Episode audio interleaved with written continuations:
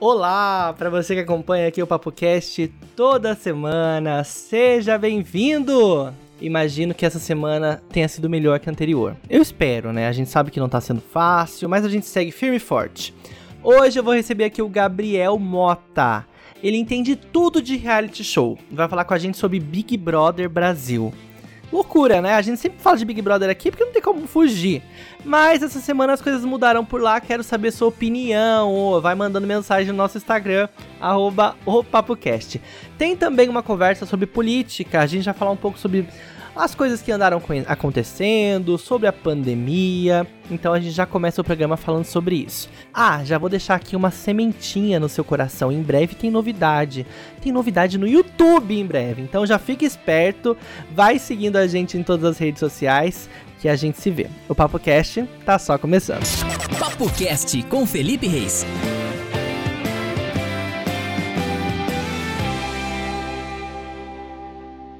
Hoje eu tô aqui com o Gabriel Mota. Ó, o Gabriel trabalhou comigo em vários lugares. A gente se conheceu falando de entretenimento. Mas depois a gente passou por um negócio mais sério, falou de startup. No geral, o Gabriel sabe de um monte de coisa. Inclusive, gente, o menino faz muito bem aquele comentarista de Big Brother. Também fala umas coisas bem terríveis no Instagram dele.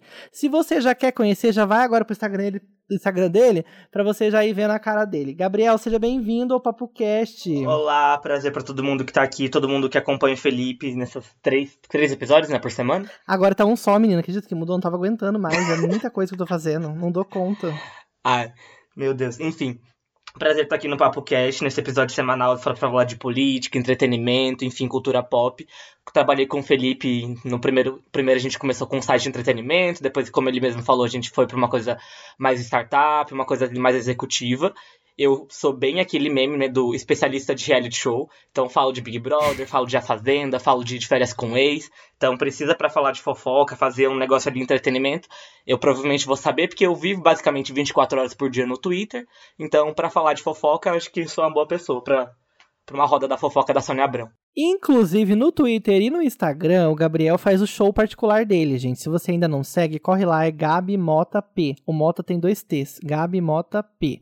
Lá no Instagram e no Twitter, ele fala sobre as loucuras que acontecem no dia a dia dele, ele faz meme, ri da cara dos seguidores. É, tem que ter coragem, viu? Porque o povo se expõe lá, mostra as, as bizarrices que fazem. Inclusive, o Gabriel tava dando conselho amoroso esses dias, né, Gabriel? Você tá bom nisso também, né? É uma coisa ali, casos de família, né? A gente pega, incorpora a doutora Ana Anaí, aí você pega um pouco de Laura Miller, é, é casos de família, um pouco de altas horas, então tudo que a gente é. tem de cultura de entretenimento da televisão, dá para puxar um pouco pro Instagram, um pouco pro Twitter, que é para poder, enfim, levar um pouco com leveza mais o dia a dia, até porque governo Bolsonaro, Covid, não dá para ficar lembrando uhum. da realidade 24 horas. Né? E o Gabriel ainda tem mais um título que ele é o fã número um da Pablo. No Twitter, ele sempre comenta tudo, ela responde, ele, as pessoas ficam bravas com o Gabriel porque a Pablo responde ele.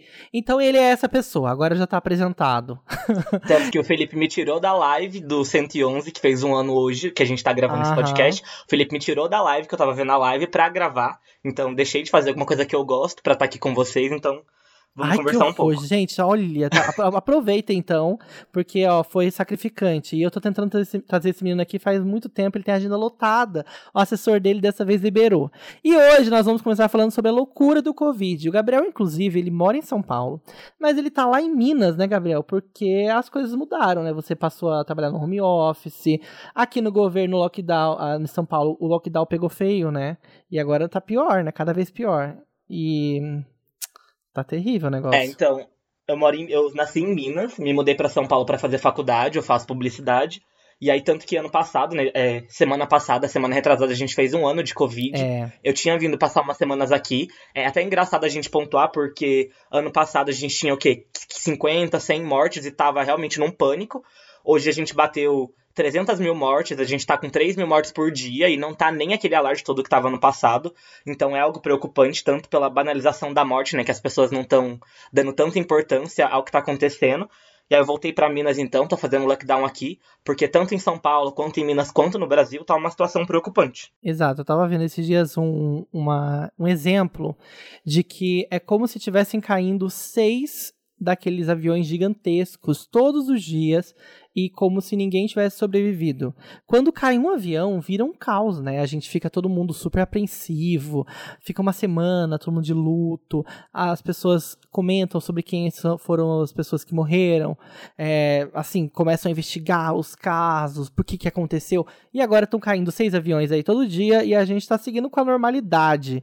Sabe o que é mais engraçado? Eu tava vendo que apenas nessa última semana que o governo decidiu fazer uma junção lá interna para anunciar um comitê anti-Covid. Gente, um ano depois de tudo que tá rolando, agora o Bolsonaro falou assim: ah, vamos juntar o Supremo, o Senado, a Câmara, vamos juntar aí os nossos governadores que são nossos parceiros e vamos fazer um comitê anti-Covid. Demorou, né? Que loucura. Hum. Então, e um, um fato importante pra gente comentar, uma curiosidade, um meme, né, falando que sou, tô bem ligado no Twitter, é, no começo do mês, quando o Lula fez aquele discurso dele, quando ele voltou a ser elegível pra presidência, né, tanto que ele pode ser um dos que vão estar tá elegíveis ano que vem, que vai lutar para tirar o Bolsonaro do poder, ele havia falado que um presidente que representasse o país teria criado um comitê de crise. O Lula falou isso bem no começo do mês. Uhum. Duas semanas depois do que o Bolsonaro fez, então é muito mamacita fala, vagabundo senta, né? Exato, eu tava até vendo que agora o Bolsonaro aparece de máscara, né? Nas entrevistas. Como mudou as coisas, né? Inclusive, falando sobre o Lula, eu tava vendo que nesses últimos dias o STF tá terminando aí a votação enquanto a gente tá gravando. Eles mudaram o placar e por enquanto tá 3 a 5 e realmente o Sérgio Moro tá sendo considerado parcial no caso do Lula. O que não é nenhuma novidade, né? Para quem tá ligado aí nas notícias dos últimos anos, desde que o Intercept vazou todas aquelas informações de que o Lula conversava com o, advogado, né? Ali o cara que fazia o papel de advogado do, do outro lado, né? Eles conversavam. O Lula não, o Moro conversava com esse advogado como se fosse o melhor amigo dele e tratava com certeza com muita parcialidade, né? E aí disseram que não era, não tinha como provar, que aqueles prints de WhatsApp eram verdadeiros, mas que era tudo mentira, toda armação, a verdade é que uma hora chega a verdade, né? E aí, se, ele, se o Lula fez coisas erradas ou não, não tem como a gente dizer, né? Mas. Mas assim, você não precisa nem ser tão ligado à política, você não precisa nem acompanhar tudo de perto para entender a parcialidade do Moro, porque se uma pessoa se diz tão imparcial, se diz tão ao lado da justiça, e aí depois de condenar o maior rival, o maior rival político do Bolsonaro, ele se alia e vira ministro do Bolsonaro, é para você ver que, não, ele não tava assim ao lado da justiça, mas tinha realmente um aliado, estava realmente do lado do Bolsonaro, porque juiz nenhum que se preze, depois de condenar um, o ex-presidente do Brasil, vira é, ministro do outro, né?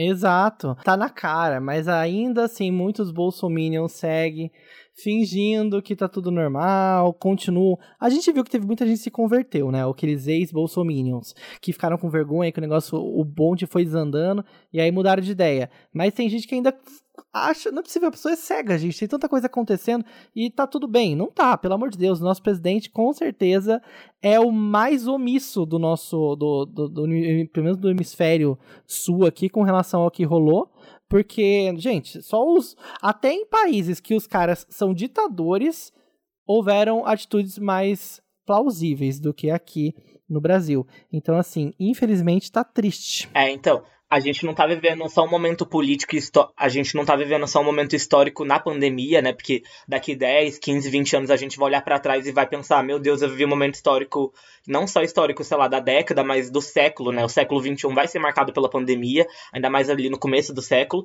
mas aqui no Brasil a gente não vive só um momento histórico por isso, né? A gente vive um momento histórico político que é ter o Bolsonaro como presidente, um presidente negacionista, um presidente imaturo que não tá ligando pro país. Então a gente vai olhar daqui 10, 15 anos do mesmo jeito jeito que a gente hoje olha para a ditadura, para a era Vargas, para o Sarney, e a gente vai olhar para o Bolsonaro com desgosto, porque se hoje em dia a gente já olha e já consegue entender o mal que ele tá fazendo pra gente, imagina daqui 5, 10 anos, olhando para trás. É, tá cada vez pior a situação. Mas eu tava vendo também que o Ministério da Saúde, ele mudou o sistema de contagem de votos, de, de votos, não de mortes, no Brasil, por algum motivo uma instabilidade está super rolando em vários lugares, tanto no estado de São Paulo como também em Porto Alegre foram registrados uma queda brutal no gráfico de mortes. E não é por acaso, é porque o sistema está com problema. Então, se nos próximos dias você que está ouvindo a gente já está percebendo que os dados estão baixando, que talvez seu governador diga que está melhorando, fique atento, porque a gente tem que ficar de olho nesses dados. Eu vejo muita gente falando sobre dados de Covid, de que as coisas estão muito penumbrosas, assim, tá tudo muito escondido. E aí a gente não sabe realmente o que tá acontecendo, né? Além do que a gente pode até mesmo pensar que o consórcio dos veículos de imprensa foi criado justamente por conta da omissão do, do realmente do número uhum. da Covid. Se a gente for pensar para o começo da pandemia, onde o Ministério da Saúde ele simplesmente ria da cara da população ao só, ao só divulgar as mortes depois do Jornal Nacional, para que o Jornal Nacional, né, que é o maior veículo de imprensa do Brasil, não pudesse atualizar os brasileiros sobre a pandemia. Então, se a gente pegar hoje um governador, dois governadores e falar que ah, tá tudo normalizado, acabou a Covid aqui, a gente pode voltar a trabalhar normal, não pode, porque 365, 365 dias depois a gente tá olhando ainda pro Brasil e a gente vê que a gente agora é o epicentro da Covid, não tem mais China, não tem mais Estados Unidos, que também foi bem negacionista quando o Trump era presidente presidente, e agora eles são um exemplo em vacinação. Então, se a gente olha para eles que já foram os maiores números do Covid no mundo, hoje em dia são um exemplo em vacinação e a gente continua regredindo, a gente continua com é, recorde de mortes por dia. Então é algo muito triste da gente olhar, tanto pro, pelo parte dos governadores quanto pelo presidente. É, o negócio tá pesado. Mas vamos falar de um pouco de, de uma coisa que alivia nosso dia a dia aqui no Brasil, que é o Big Brother Brasil. No começo, lá no comecinho do programa, também tava super close errado, tava deixando gente depressiva, porque teve muita, muito clima pesado rolando lá dentro, com relação a discussões de Carol Conká, de Lucas, e é, com palavras de ofensa que foram feitas, e muita gente se sentiu mal com o clima da casa, mas foi mudando, né? E eu vi que nessas últimas semanas Sim. tava até meio chato, parecia que tava parado o jogo, né? É, então, o jogo deu uma andada, deu uma. Parece que a gente entrou já num novo Big Brother, né? Parece que já tá com outro enredo, outras histórias. Tanto que, no começo desse ano, eu até agradeci por não estar tá cobrindo Big Brother igual eu cobri ano passado, porque realmente tava muito pesado, tava muito massivo a Carol, por mais que ela tenha realmente se marcado na história, não só por recorde de rejeição, né, 99,17%, mas também por ter sido uma das protagonistas, é, ela realmente estava fazendo uma pressão psicológica com o Lucas, ele saiu, e aí depois teve toda aquela história Lumena, Projota, mas agora que os vilões saíram, né, o jogo realmente começou a andar de novo, então Sara, Rodolfo e Caio agora estão aí indo pro lado dos vilões da, da, da do BBB 21 2.0, então a gente tá tendo ali um novo enredo, Fiuk também tá se redescobrindo, João Luiz começou a dar seus primeiros pulos ali como coadjuvante ou protagonista, né? Porque ele era uma das plantas, mas infelizmente a Thaís continua sendo a planta, coitada, não lembro nem o nome dela porque ela não faz nada de útil na casa. Então, eu sinto que, por exemplo, o João, eu acho que ele tem potencial. Mas como a gente sabe que no começo um programa de TV não dá conta de mostrar todo mundo, tem um monte de gente lá, sei lá, 20 e poucas pessoas ou 20, não lembro. E aí vai vai mostrando VT, não tem como, sabe, você acompanhar. E até no pay-per-view tem também é, um corte ao vivo ali, né? Não vai ter como você ver tudo ah, então. na, naquelas, naquelas câmeras. Eu, como analista de Big Brother, né? Tipo, eu vejo todo ano e tô vendo realmente muito pelo Twitter. Eu acho até uma boa estratégia você não se mostrar no começo, nas primeiras semanas, porque você querer causar na primeira semana, querer se destacar, é um tiro no pé, é. afinal. É esse ano é o maior Big Brother, são 100, di são 100 dias de, de, programa. Então imagina, se na primeira semana você já tá em destaque, todo mundo olhando para você, qualquer erro, que, qualquer erro que você tiver, você vai ser julgado, então vão falar mal de você. Então eu acho que o João Luiz, ele se portou muito bem na casa, porque ele é um jogador forte lá dentro, as pessoas respeitam ele, sabem que ele tá jogando bem. Já que fora ele justamente tá, tá, tá, ele tá conseguindo se desenvolver do mesmo jeito. Então ele não tem tantos erros, agora ele se posiciona quando ele precisa se posicionar, então ele não entra em discussão que não é dele. É algo que até a Jojo Todinho falou na, na Fazenda 12, né? Que eu não vou comprar a briga de ninguém. Se a briga não é minha, eu não vou entrar no meio simplesmente para querer causar. Eu vou saber muito bem qual batalha eu vou travar justamente para não sair como errado. Uhum. E eu acho que é o que ele tá fazendo. Então, eu gosto muito do jogo do João, mas coitada, a Thaís não, realmente não tá fazendo nada no jogo. Se ela tivesse em qualquer outra edição do Big Brother, ninguém nem lembrar o nome dela, assim como agora. É, e a, ontem eu tava com uma amiga aqui em casa, e aí a gente tava conversando sobre Big Brother, ela perguntou assim, o que, que você acha do Fiuk? E eu, assim, fiquei intrigado com aquela pergunta, o que, que eu acho do Fiuk? E aí eu falei, ó, eu acho que o Fiuk tá meio um personagem. Eu sinto que o Fiuk ainda não é aquela pessoa que ele mostra Sabe o que eu tive a impressão? Eu tava comentando até com ela. Eu acho que o Fiuk fez até um cursinho para entrar no Big Brother. Primeiro que ele sabe cozinhar rabada. Gente, quando que o filho do Fábio Júnior ia saber cozinhar uma rabada? Eu já achei meio estranho. E aí, de repente, ele sabe tudo sobre militância, ele fala sobre as coisas lá, ele interrompe as pessoas, ele corrige as pessoas, ele fala de ele, porque não tem esse negócio de pronome masculino, feminino. Eu achei o Fiuk numa versão muito desconstruída. Aí eu falei pra ela assim, eu acho que ele tá meio um esquerdomacho, mas que está fingindo. Sim, sim. Não sei se ele é real. O que, que você acha do Fiuk, Gabriel? Eu acho que o Fiuk, eu tava até fazendo uma análise sobre ele também, porque ele começou a se mostrar agora. Só que o Fiuk já entrou, né, com esse estereótipo, filho do Fábio Júnior, conhecido pelo Brasil. Então eu acho que ele entrou justamente com esse estereótipo de fazer o príncipe da edição, para se mostrar como perfeitinho, como, ah, eu sou um homem, mas eu também tenho fragilidades, mas ao mesmo tempo eu sou uma pessoa muito certa, etc. Só que com o desenrolar do jogo você não consegue é, é, a, tipo, você não consegue su sustentar um personagem por muito tempo. Então agora começou a brigar com a Juliette, agora ele tá se mostrando mais, né? Tá mostrando as garras. Por exemplo, a gente pode até citar o que aconteceu antes de ontem, que ele fez um bolo de chocolate, colocou um brigadeiro no meio do bolo e é, ele, tá no, ele tá no VIP, então... Na terça-feira, né? Isso, foi no dia... Não, foi na segunda. Foi depois do jogo da Discordia, ele fez um bolo de chocolate no VIP, para as pessoas que estão lá no VIP, né, onde come mais. A Juliette comeu um pedaço de bolo, colocou um pouco de brigadeiro, e aí ele simplesmente chamou ela pra debochar da cara dela, falando que ela comeu todo o brigadeiro do bolo. E aí depois, então, ele começou uma briga com ela, depois ela, ela ele não sustentou a briga, porque ele não aguentou ela mandando indireta para ele, ela falando umas coisas na cara dele, até porque tinha leite condensado, então ele podia fazer outro brigadeiro, ela podia fazer um brigadeiro, ou seja, não tava faltando comida, mas mesmo assim ele quis brigar pelo brigadeiro. E aí depois ele não sustentou o personagem e começou a falar mal dela por trás. Então o Fiuk para quem acompanha o Big Brother, para quem vê pelo Twitter, para quem vê pelo pay-per-view, até mesmo pelo Instagram, você consegue ver a real face dele. Só que eu acho que para as pessoas mais velhas, para quem acompanha pelo sofá, quando eu digo pelo sofá é só quem vê a edição que passa todo dia de noite, vai ter então essa primeira imagem dele, que é ah, o filho do Fábio Júnior, que é aquele príncipezinho. Então depende muito de, de onde você está vendo o Big Brother, que é a imagem que você vai ter dele. Porque, por exemplo, a minha mãe acha que ele vai estar na final. Só que hoje, se você vê o Big Brother minimamente pelo pay-per-view, você sabe que ele não vai ficar nem no top 5. Eu tava pensando que talvez, agora mudando um pouco de assunto, falando sobre o paredão que rolou aqui da eliminação de terça-feira. Eu acho que. Eu tenho, não sei, a impressão de que a galera do Twitter tá votando menos. Porque da terça-feira a disputa tava muito acirrada para que Rodolfo ou Carla saíssem. E a gente sabe que o Rodolfo foi super close errado. Antes mesmo de entrar na casa, ele já era uma pessoa meio complicada, que dava posicionamentos homofóbicos e tal. E ele fez isso também dentro da casa, inclusive foi indicado por conta disso, do que ele falou com o Fiuk a respeito da roupa que o Fiuk estava vestindo. E mesmo assim, tava acirrada a disputa. Tudo bem, tem gente que tava com raiva da Carla, porque ela é, tava lambendo a bola lá do, do Arthur, e porque ela voltou e não tomou atitudes na casa. Mas eu sinto que na edição da Globo, a, a hora que eles mostraram que o Rodolfo meio que conversou com o Fiuk, parece que se é, desculpou tal. Parece que ele virou uma pessoa. Ai, ele virou um anjo do nada. E eu sinto que as pessoas que votam pela TV, que estavam assistindo o programa pela TV, elas se convenceram e acabaram ajudando naquela diferença bem pequena de 0,1%. É, 0,1%.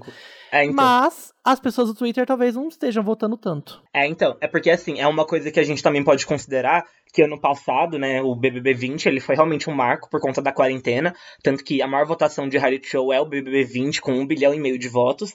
E aí, por exemplo, esse ano, no BBB 21, a gente teve. A gente tá tendo uma audiência bem maior que ano passado. Então, é, já superaram todas as audiências do ano passado em questão de média, em questão de consolidado, ou seja, a audiência desse ano tá bem melhor. Só que ano passado, as pessoas, eu acho que justamente por estarem levando a quarentena mais a sério, por estarem realmente ficando mais em casa, o índice de isolamento era maior, as pessoas votavam mais. Então, tanto quem vê pelo sofá, quanto as pessoas que ficam em casa.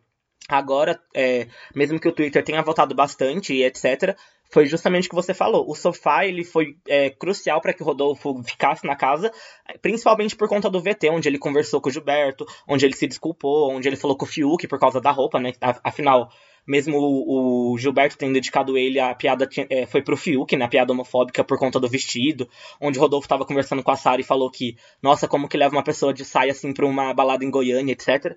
Então, foi muito complicado, é, é, muito complicado a gente olhar por esse lado, porque por mais que o Twitter ele tenha muita força e possa, sei lá, cancelar alguém, descancelar alguém, né, como fizeram com a Carol com K, tirar ela com 99% de rejeição, não foram capazes de deixar a Carla no programa e o sofá fez com que o Rodolfo ficasse justamente por conta desse VT. Ó, agora eu vou te perguntar uma coisa pra gente ir encerrando, né, indo caminhando pro nosso final. Eu quero te perguntar quem é seu top 3 e quem é seu flop 3, os três piores e os três melhores hoje pro Gabriel que tá aqui com a gente, que acompanha Twitter pelo acompanha o Big Brother pelo Twitter, que comenta bastante sobre o programa. Quero saber a sua opinião. Quem é o top top 3 e o flop 3? Ó, meu top 3 hoje é a Juliette, a Camila e o João. Eu já falei bastante do João, a gente nem chegou a falar tanto da Camila, mas a Camila também é uma personagem que tá me, me surpreendendo muito pelo lado positivo. Então eu queria que os três fossem pra final. Ainda não sei quem eu quero que ganhe, porque eu gosto muito do tanto do João quanto da Juliette, né, pra, pra um primeiro lugar. Mas o meu top 3, a minha final perfeita seria eles. Agora pensar pelo lado de meu flop 3, é, bom, eu acho que a Sara, porque a Sara foi uma das maiores decepções, né? Porque ela tirou o Nego Di, depois ela tirou a Carol com K. Então todo mundo pensava, nossa, a Sara é realmente uma ótima jogadora. Só que aí, justamente por ela ter tirado duas pessoas que lá dentro as pessoas consideravam fortes, ela acabou ficando muito soberba, né? Então o poder subiu a cabeça dela, ela achava que tudo que ela fazia estava certo, acabou se perdendo no jogo e eu acho que ela é uma personagem que é, é muito prejudicial pro Gilberto. Eu gosto do Gilberto, mas ele do lado da Sara, ele, ele, acaba se perdendo, então eu, acho, eu quero que ela saia logo para que ele possa voltar a brilhar. Gosto muito dele, não tem ele na minha final, mas ele é um personagem que se destaca bastante, hoje tem a festa do líder dele. E aí depois eu acho que Rodolfo e Fiuk. Então, Rodolfo, justamente por esse lado homofóbico dele. Eu, como homem gay, não tenho como é, compactuar com as coisas que ele fala, ainda mais pelo jeito manso dele fazer homofobia, uma coisinha aqui no canto, outra coisinha ali, que é o que a gente já sofre, né, diariamente. E o Fiuk é a mesma coisa, sabe? É, o Fiuk, ele tem uma maneira debochada muito de vou falar mal de você e vou te humilhar de uma maneira fofa, de uma maneira. É, de uma maneira sofisticada. Então ele nunca sai como barraqueiro, ele nunca sai como uma pessoa que está louca, que está errada, por, justamente porque ele sabe como te humilhar. O jeito que ele chegou na Juliette, o jeito que ele riu da cara dela perto de todo mundo, mas com uma voz mansa, com uma voz tranquila, justamente para desmoralizar ela e fazer que ela fique com esse papel de louca, enquanto ele ali fazendo tudo que ela tá fazendo, ou até pior, ele sai como o certinho, como príncipe, porque ele sabe falar de uma maneira mais tranquila. É, eu também acho que a, a, minha final favorita seria com Juliette e Camila, mas eu colocaria o Gilberto. Eu acho que ele ainda vai poder brilhar no jogo. Eu acho que ele tá sendo muito prejudicado pela Sara e ele tá começando a invadir lá aquele vale dos bolsominions e aí tá indo pela cabeça do Caio, tá ouvindo muito Caio, ouvindo um pouco Rodolfo. E acho que isso aí tá péssimo. Mas nas próximas semanas eu imagino que isso vai mudar.